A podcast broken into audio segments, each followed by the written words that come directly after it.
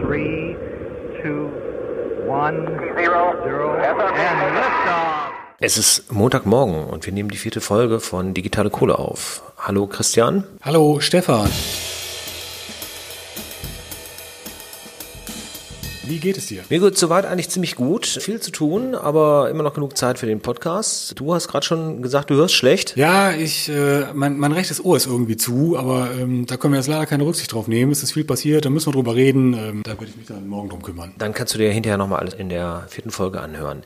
Ja, wir haben einige Themen. Ähm, wir haben einige, diesmal kürzere Interviews. Wir fangen einfach mal an mit dem aktuellen, was sich so getan hat. Äh, die Besitzer von Huawei-Handys sind, glaube ich, gerade etwas große Aufregung. Wenn ich das richtig verstanden habe, wird in 90 Tagen die Lizenz für Android auslaufen. So wie es aussieht, hat Google die Zusammenarbeit mit Huawei aufgekündigt. Was natürlich fatal ist, weil auf vielen Huawei-Geräten, eigentlich auf allen, Android drauf ist. Und die müssen sich jetzt eine Alternative überlegen für ein Betriebssystem und so Services wie Google Maps, äh, Gmail und ähnliches, alles was von Google kommt. Und nachdem Huawei ja schon länger in der Kritik steht, weil es äh, durch seine Staatsnähe oder zumindest dadurch, dass äh, auch ein privater Konzern in China äh, jederzeit äh, alle Informationen an den Staat weitergeben muss, geht es jetzt ja, glaube ich, mehr um den aktuellen Handelskrieg. Es geht wohl um den aktuellen Handelskrieg zwischen USA und China und das ist aber auch teilweise damit begründet, dass wenn man als chinesisches Unternehmen irgendwas macht, dann macht man das natürlich staatsnah. Und der Verdacht hat bestanden, dass Huawei Daten sammelt und der chinesischen Regierung zuleitet. Und dagegen ist auch schon mal vorgegangen worden. Und Huawei hat auch angegeben, das äh, nicht tun zu wollen und Maßnahmen dafür eingerichtet, dass diese Anschuldigung aus dem Raum geräumt wird. Dennoch wird sich da jetzt erstmal einiges tun und Huawei wird sich natürlich nicht nur auf äh, Verhandlungen verlassen, sondern es ist ja zu vermuten, dass da ein neues Betriebssystem beziehungsweise ein ganz ganz eigenes Ökosystem an, an Softwarelösungen kommen wird. Ich habe heute Morgen auch aufgeschnappt, dass angeblich das neue Betriebssystem 60 Prozent schneller sein soll als Android, aber das wird man alles noch sehen müssen. Das wäre toll. Äh, Huawei wird da irgendwas eigenes bauen. Die Info habe ich auch spannend wird. Das ist ja auch nicht so, so leicht und durchschaubar. Ich habe mir zum Beispiel vor kurzem ein Xiaomi-Handy gekauft, was ja auch eine Tochter von Huawei ist. Wie es jetzt damit aussieht und damit weitergeht, bin ich auch mal gespannt. Wahrscheinlich sollten alle, die sich gerade ein neues Gerät gekauft haben, auch nochmal prüfen, wie es da mit dem Widerrufsrecht aussieht, weil wahrscheinlich werden die da schon Chancen haben, das Gerät zurückzugeben. Wir können jetzt hier keine Rechtsberatung machen, aber ich denke mal, dass da die Geschäftsgrundlage ja wahrscheinlich auch weggefallen ist. Da müsste man vielleicht mal, je nachdem, wie sich das weiterentwickelt, auch einen Anwalt zu befragen. Vielleicht kriegen wir da noch einen hier in unseren Podcast. Davon betroffen könnte übrigens auch WhatsApp sein, aber das ist ja eh nochmal ein großes Thema für sich. Aber wer ähm, Firefly äh, geguckt hat, die Folgen, da war es ja auch so, dass es zwei große Sprachen gab. Äh, das war Chinesisch und Englisch und das ist äh, eine Zukunftsvision, in die wir wahrscheinlich sehen werden und wo wir immer näher hinrücken. Also China als Marktmacht ist ja wirklich äh, im Aufstreben begriffen. Und in absehbarer Zeit wirst du wahrscheinlich auch im hintersten Winkel äh, jeder Wüste und auch im tiefsten chinesischen Hinterland über Satellitenverbindungen telefonieren können, wo übrigens ja auch gerade SpaceX begonnen hat, die ersten 60 Satelliten in, für ein eigenes Netz ins All zu schicken, so dass wir in einigen Jahren wohl mehrere tausend Satelliten haben werden, die den Globus komplett umspannen, so dass es also keinen Punkt der Erde mehr gibt, wo man keine Internetverbindung mehr hätte. Juhu! Deutschland wird es wieder schaffen, irgendwie da nicht äh, von zu profitieren. Irgendwie ist es denkbar, ja. Allerdings sehen Kritiker hier auch ernsthafte Gefahren, nicht nur aus der üblichen Technik-Skepsis, sondern weil wohl der sogenannte Kessler-Effekt eintreten kann. Also das äh, bedeutet, äh, wenn diese Satelliten irgendwann mal zusammenstoßen, geraten sie aus der Bahn, was bedeutet, dass sie mit anderen zusammenstoßen und es tritt also eine regelrechte Kettenreaktion ein. Was bedeutet, dass irgendwann der ganze Orbit auf einer bestimmten Ebene mit äh, einem, einem gleichmäßigen Teppich von immer dichter werdendem Weltraumschrott umzogen wäre, was dann bedeuten würde, dass es dann auch nicht mehr möglich wäre, Menschen ins All zu schicken, weil das so gefährlich wäre. Gut, jetzt kommen wir aber doch sehr weit vom Ruhrgebiet weg.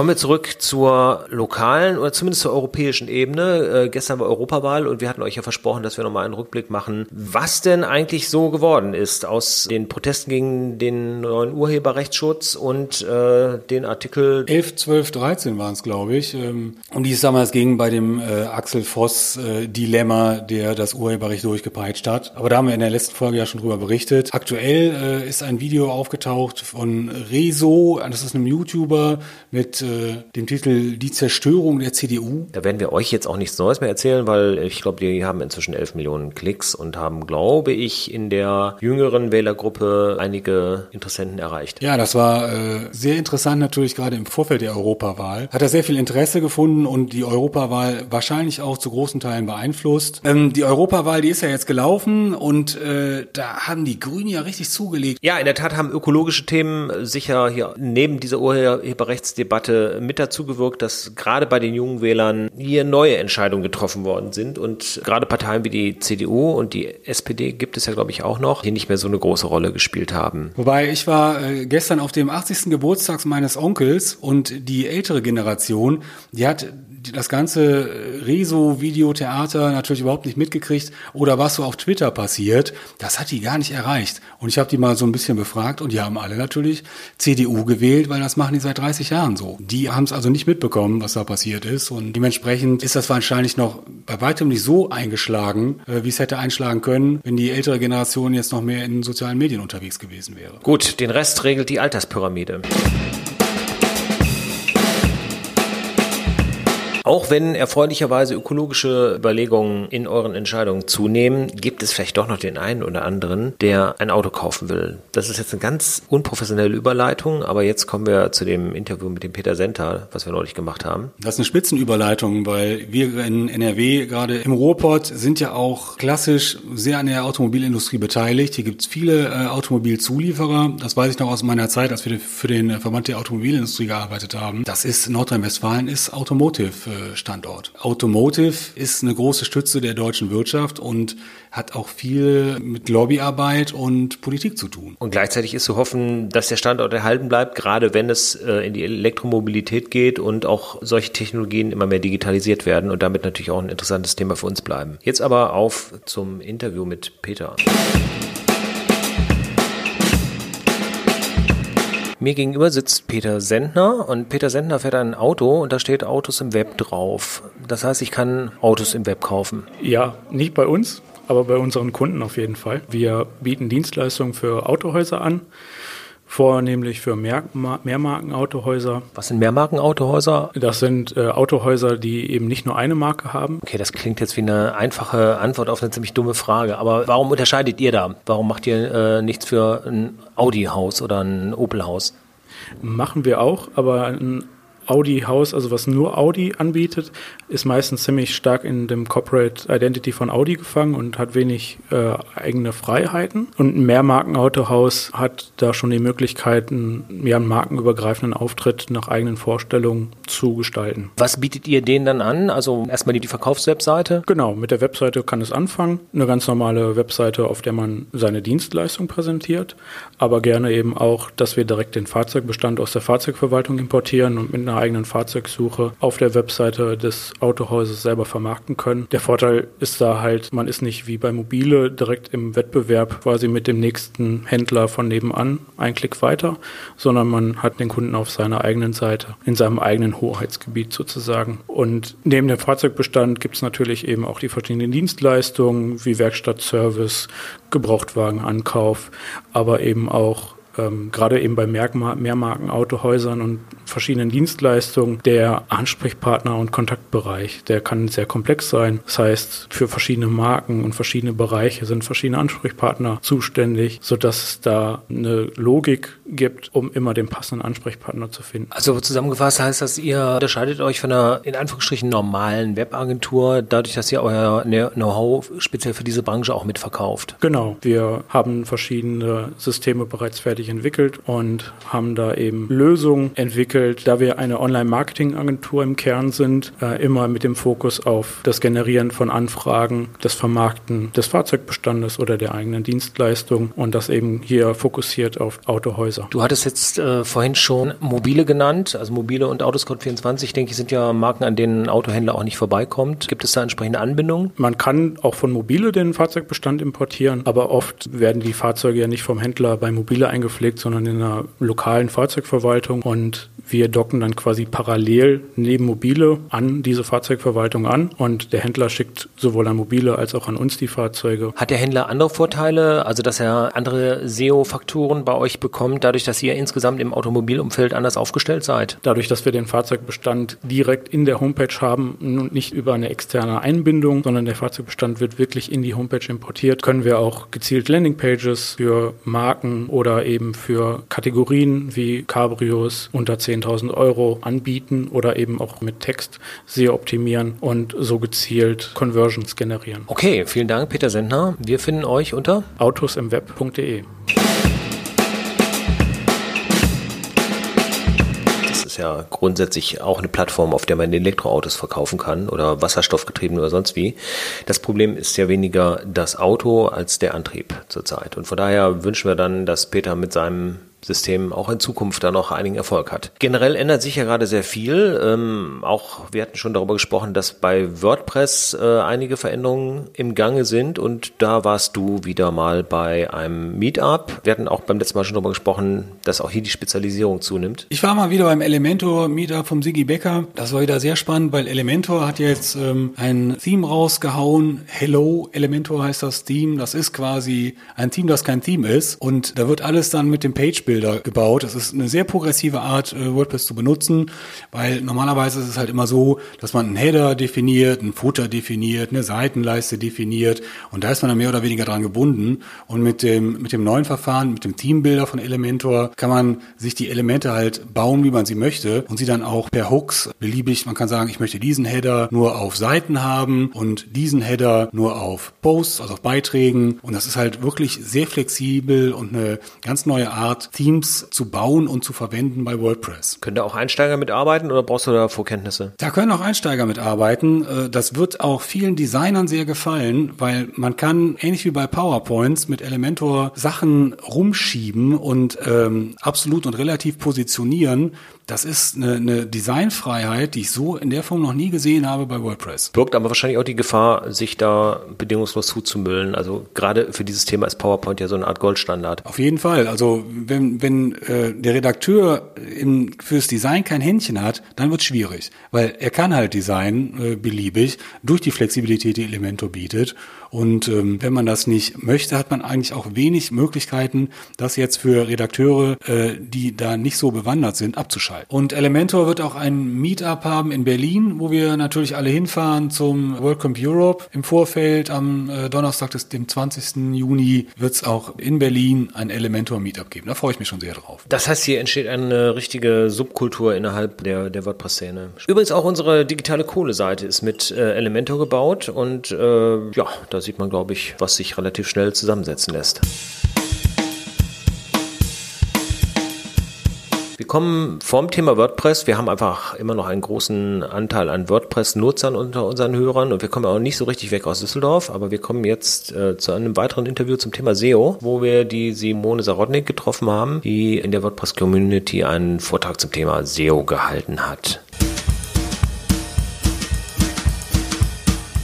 Spreche jetzt mit Simone Sarotnik, die gerade wieder mal einen Vortrag zum Thema SEO gehalten hat. Simone Sarotnik ist SEO-Beraterin, das kann man daraus schon schließen. Äh, das heißt, sie berät Kunden aus der Online-Welt, wie sie ihre Webseiten besser auf die vorderen Plätze bei Google und Co. bringen. Ist das richtig? Ja, das ist richtig. Was gehört denn alles zu SEO? Also wir haben ungefähr eine Vorstellung, dass man da irgendwas auf den Seiten ändern muss und dass man, also oder verbessern muss und dass man versucht, Links auf fremden Seiten unterzubringen. Aber das ist ja wahrscheinlich nicht alles. Also SEO ist eine sehr komplexe Angelegenheit. Deshalb ähm, jedem sind vielleicht diese circa 200 SEO-Kriterien im Ohr, die Google herausgibt. Ich habe das mal geklustert für alle, damit ich es auch selbst gut erklären kann. SEO besteht im Prinzip für mich aus fünf Bestandteilen. Dazu gehört der gute Inhalt, die Struktur des Inhalts, Bestandteil 1, dann die Technik, die passen muss beim SEO, Stichwort Ladezeit der Webseite. Ladezeit heißt also, wie schnell die Seite bei mir auf dem Bildschirm ist oder wie schnell der Server die überhaupt abspulen und zusammensetzen kann? Das heißt, äh, wie schnell die Webseite bei dir auf dem Bildschirm sich anzeigt. Denn es ist ja erwiesen, dass wenn eine Seite lange lädt, circa mehr als vier Sekunden, gehen die Besucher wieder weg. Sie warten nicht. Und stell dir vor, deine Webseite war auf Platz eins dann lädt sie lange. Der Besucher hat nicht mal die Geduld, sich diese Seite anzuschauen, ist weg. Das ist dann auch für Google quasi ein unbefriedigendes Ergebnis. Der, der misst das natürlich und wird deine Seite nicht mehr auf Platz eins ausspielen.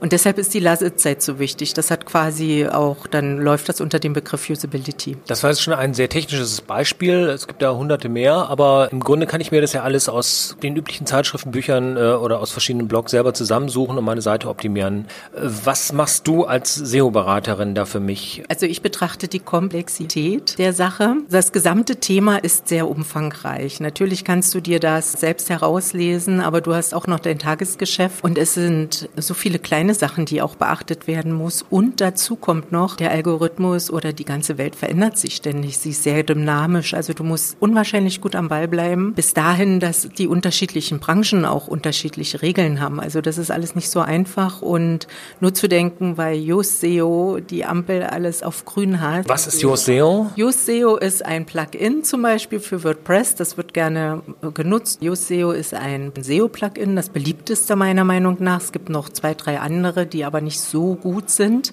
Und äh, Yoast arbeitet nach einem Ampelsystem, eben wenn du alles gut dein Keyword bedient hast und genügend Relevanzsignale gesetzt hast, dann bekommst du ein, eine grüne Ampel.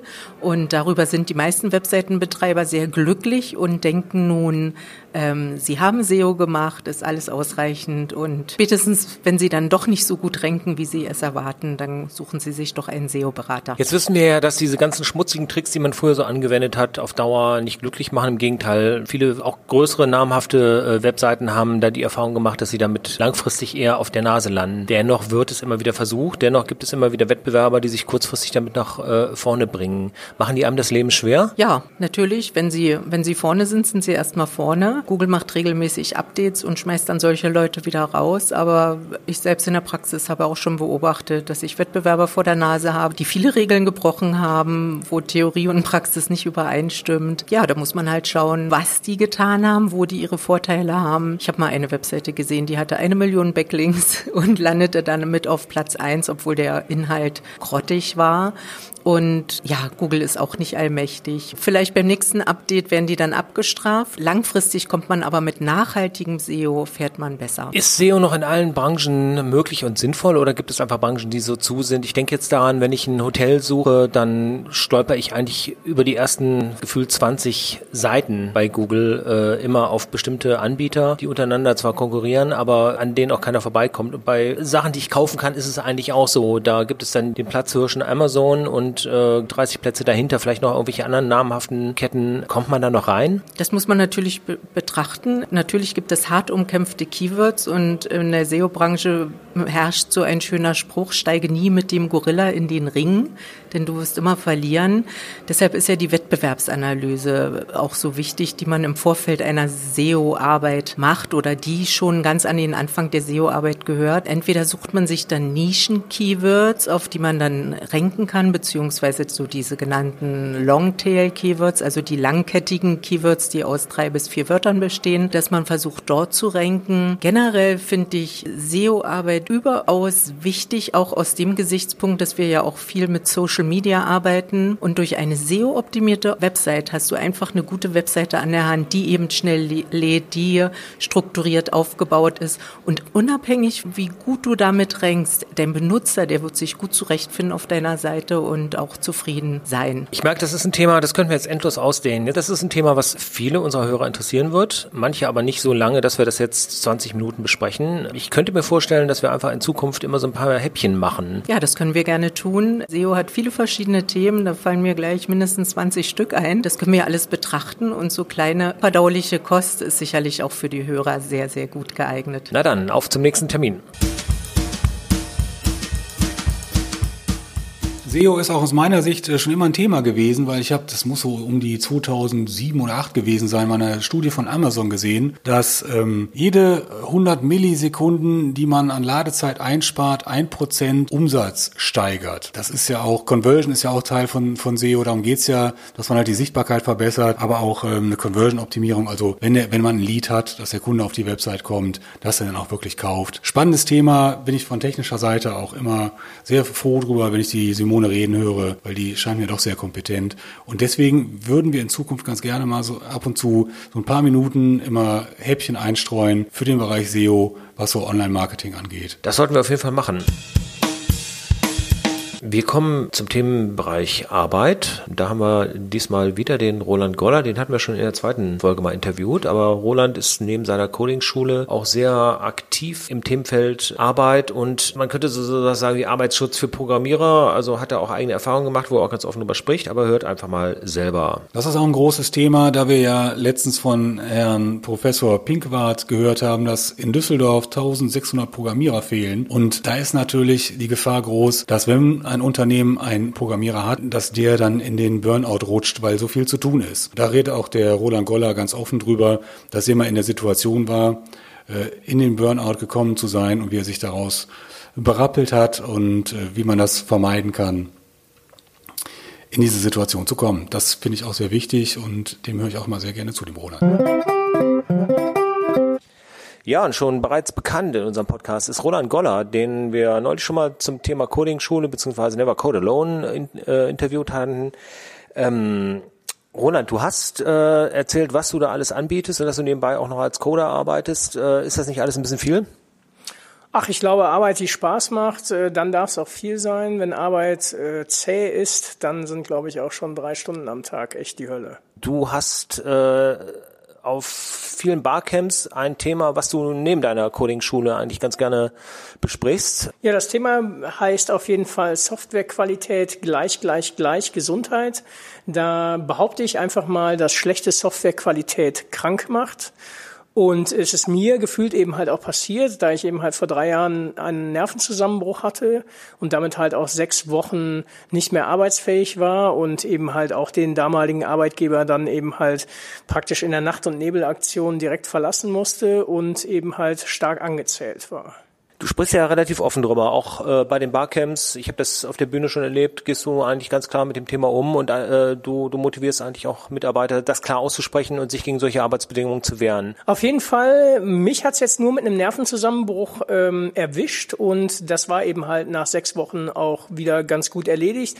Aber nach dem Talk kommen eben halt echte Herzefälle zu mir, die eben halt sagen, dass sie ein Jahr lang ausgefallen sind, Familie verloren haben, vielleicht Haus verloren haben, Job verloren haben und äh, auch starke, ernste gesundheitliche Folgen hatte. Und ich habe eben halt gesagt, so für euch halte ich den Talk auf jeden Fall noch viel weiter. Und soweit man es sehen konnte, wird das auch im Rahmen dieser Veranstaltung ganz gut nachgefragt. Also deine Vorträge sind da eigentlich gut besucht und die Resonanz im Publikum ist auch relativ hoch. Also man merkt auf jeden Fall, dass das Thema Gesundheit und Arbeit ähm, immer wichtiger wird und dass auch immer mehr Leute ausfallen und das irgendwie nicht irgendwie eine Krankheit ist, die es nur im Fernsehen gibt, sondern dass viele auch Betroffene kennen oder eben halt auch schon einen Hörsturz oder sonstiges eben halt erste Anzeichen eben halt haben, sich ausgebrannt fühlen. Jeder dritte Berufstätige in Deutschland arbeitet ja angeblich am Limit und äh, das sind natürlich äh, harte Zahlen und in der Realität merkt man es halt auch, dass halt immer wieder gute Leute ausfallen. Und gerade in der IT ist es natürlich echt schlimm, weil wir eben halt einen Nachwuchsmangel haben. Und wenn wir dann halt noch Leute verlieren, äh, dann stehen wir am Ende ganz alleine an der Front.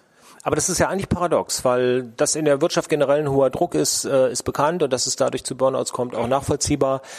Ähm, speziell in der Softwareentwicklung ist es ja eigentlich so, so, sobald du einigermaßen vernünftig programmieren kannst, musst du dir um Arbeit keine Sorgen mehr machen. Warum äh, meinst du, lassen die Leute es doch so weit kommen? Weil im, im Grunde sitzen doch Programmierer da eigentlich auf der besseren Seite vom Tisch. Auf jeden Fall, aber auf der einen Seite sind Programmierer auch immer so liebe, nette Leute, die es auch allen recht machen und irgendwie auch liefern wollen. Wir haben auch immer noch dieses Bild von Star Trek, wo äh, Scotty äh, gefragt wird, wie lange er braucht. Er sagt, dass er zwei Wochen braucht und die Sachen eben halt dann in zwei Stunden ausliefert. Also generell ähm, glaubt man eben halt, dass in der IT halt auch immer alles in der Hälfte der Zeit geht. Dazu wird eben halt auch viel draußen verkauft und versprochen, gerade im Bereich E-Commerce oder ähm, ja, wenn jetzt eine Fußballweltmeisterschaft zu einem Zeitpunkt XY ist, ähm, dann wird das Projekt vielleicht nicht rechtzeitig freigegeben und dann aber noch auf Biegen und Brechen produziert. Ähm, sowas wie ein Bär, so ein ähm, Flughafen, der halt nicht fertig wird, wird die IT halt ähm, nicht bringen. Die würden auf jeden Fall einen Flughafen ausliefern, auch wenn da vielleicht die ersten Maschinen dran zerschellen würden, aber die würden auf jeden Fall fristgerecht irgendwas abliefern. Und sie können eben halt einfach nicht Nein sagen. Sieht traurig aus in der Arbeitssituation, auch bei Programmierern überraschenderweise. Was glaubst du, können Programmierer tun? Ähm sich organisieren, sich anders verständigen? Ich glaube mal, ob man sich organisieren kann, ähm, ob das auf die Schnelle geht und ob man da eben halt Hilfe bekommt, weiß ich halt nicht. Es gibt aber auf jeden Fall gute Arbeitgeber, die nachhaltige Arbeit eben halt auch schaffen, auch gerade im Bereich der Softwareentwicklung. Das Thema Agilität ist hier sicherlich auch ein großes Thema. Hier ist allerdings auch äh, nicht alles immer ähm, Gold, was glänzt. Aber auf jeden Fall sollte man schon auf automatisierte Prozesse und ähm, automatisierte Tests und Bildpipelines Wert legen und einfach auf Softwaremetriken und dass eben halt auch Code Review, es Code Reviews gibt, es Pair Programming gibt, es eben halt ähm, Bestandteile von Extreme Programming gibt und dass das eben halt nicht einfach immer nur Vorsätze sind, sondern ganz konkret sich im Vorstellungsgespräch auch zeigen lassen, ob das eben halt auch so gelebt wird und sich eben halt eine Bildpipeline halt auch mal anschauen und man sollte eben halt auch einen Probearbeitstag machen. Wenn ich solche Bedingungen in der Firma nicht vorfinde, dann kann ich natürlich versuchen, zumindest einen Teil davon einzuführen. Das setzt allerdings auch schon einen sehr selbstbewussten Umgang mit dem Thema voraus, vor allem selbstbewussten Umgang mit meinem Arbeitsplatz. Was kann der Einzelne tun, um seine Situation zu verbessern und auch einfach anders Gehör zu finden? Ja, Stichwort ist hier so ein bisschen Change the Company, was ich eben halt auch öfter irgendwo sage. Natürlich kann man eben halt jederzeit äh, verbesserte Software schreiben und eben halt auch automatisierte Tests halt einführen. Das Problem ist aber eben halt vielleicht den Wandel in einer eigenen, ähm, in einem eigenen Unternehmen halt hervorzufügen. Man sollte auf jeden Fall gucken, dass man eben halt im Team zusammenarbeitet und im Team aufzeigt, an welchen Stellen es denn drückt und was man eben halt einführen möchte und dann eben halt konkrete Punkte an die Geschäftsführung oder sonstiges Abteilungsleiter halt formulieren und sich eben halt Zeit einräumen, diese Punkte dann eben halt auch umzusetzen und irgendwo halt Licht in den Tunnel zu bekommen. Hast du noch Tipps für den einzelnen Entwickler, was er für sich tun kann, außerhalb äh, dieser, dieser äh, technischen Verbesserungen? Was weiß ich, Yoga, die Stoiker lesen oder ähm, meditieren? Natürlich ist es auf jeden Fall gut, gesund zu sein und eben halt nicht äh, irgendwie äh, Arbeit mit noch mehr Arbeit zu bekämpfen, sondern auch mal einen ähm, ruhigen Kopf zu bekommen und einmal rauszugehen, spazieren zu gehen. Achtsamkeit ist ein groß, großes Thema, was auf jeden Fall ganz gut ist. Aber ansonsten soll er eben halt auch mal auf Meetups oder User Groups, äh, Barcamps und sonstiges halt gehen und sich eben halt mit anderen Entwicklern aus der Szene austauschen, die eben halt vielleicht schon gute Arbeitsbedingungen haben und sich hier ganz konkrete Tipps halt holen, was man einführen sollte und wie man das macht. Okay, das sind einige Tipps. Ich hoffe, dass das den einen oder anderen von euch draußen erreicht und äh, auch dabei hilft, seine eigene Situation zu verbessern. Ihr könnt uns gerne eure Erfahrungen dazu auch schreiben. Äh, die Adresse von Roland Goller und seiner Coding-Schule findet ihr auch in den Show Notes. Und wir bedanken uns erstmal, Roland. Ja, vielen Dank, dass ihr das eben halt als Thema auch verbreitet. Ja, ein Beitrag, äh, der sicher dem einen oder anderen Entwickler auch mal ein bisschen die Augen öffnet oder Möglichkeiten zeigt, äh, anders mit seinem Job umzugehen. Ab äh, Juli sind wir auch stolze IHK-Dozenten und machen einen kleinen Workshop, die Simone, der Stefan und ich, zum Thema Website-Relaunches. Ich werde dabei ein bisschen was allgemein zur Technik und zur Planung äh, von Relaunches vortragen und Christian wird ein bisschen was zu Datenschutz und Datensicherheit erzählen. Und E-Commerce und die Simone ist auch dabei und deren Thema ist natürlich SEO. Damit die Seite dann auch in den Suchmaschinen erscheint. Wir würden uns freuen, äh, euch da begrüßen zu können. Die genauen Termine findet ihr auf der Webseite der IHK. Der Termin ist am 3. Juli um 16 Uhr in Düsseldorf bei der Industrie- und Handelskammer. Der Teilnahmebeitrag liegt für Nichtmitglieder bei 22 Euro und für IHK-Mitglieder bei 16 Euro pro Person. Dann schauen wir mal, wie voll das wird. So, ich glaube, das war's auch schon. Ich komme jetzt gerade nicht in mein Pad, weil ich hier nicht erkannt werde. Wir sind tatsächlich beim Schluss angelangt. Und das war's wieder mit der vierten Folge von Digitale Kohle. Ähm, da war es für nichts zu sagen. Lasst uns gerne Kommentare da, Wünsche oder Anregungen. Glüht weiter, genießt den Frühling und bis zum nächsten Mal. Bis dahin.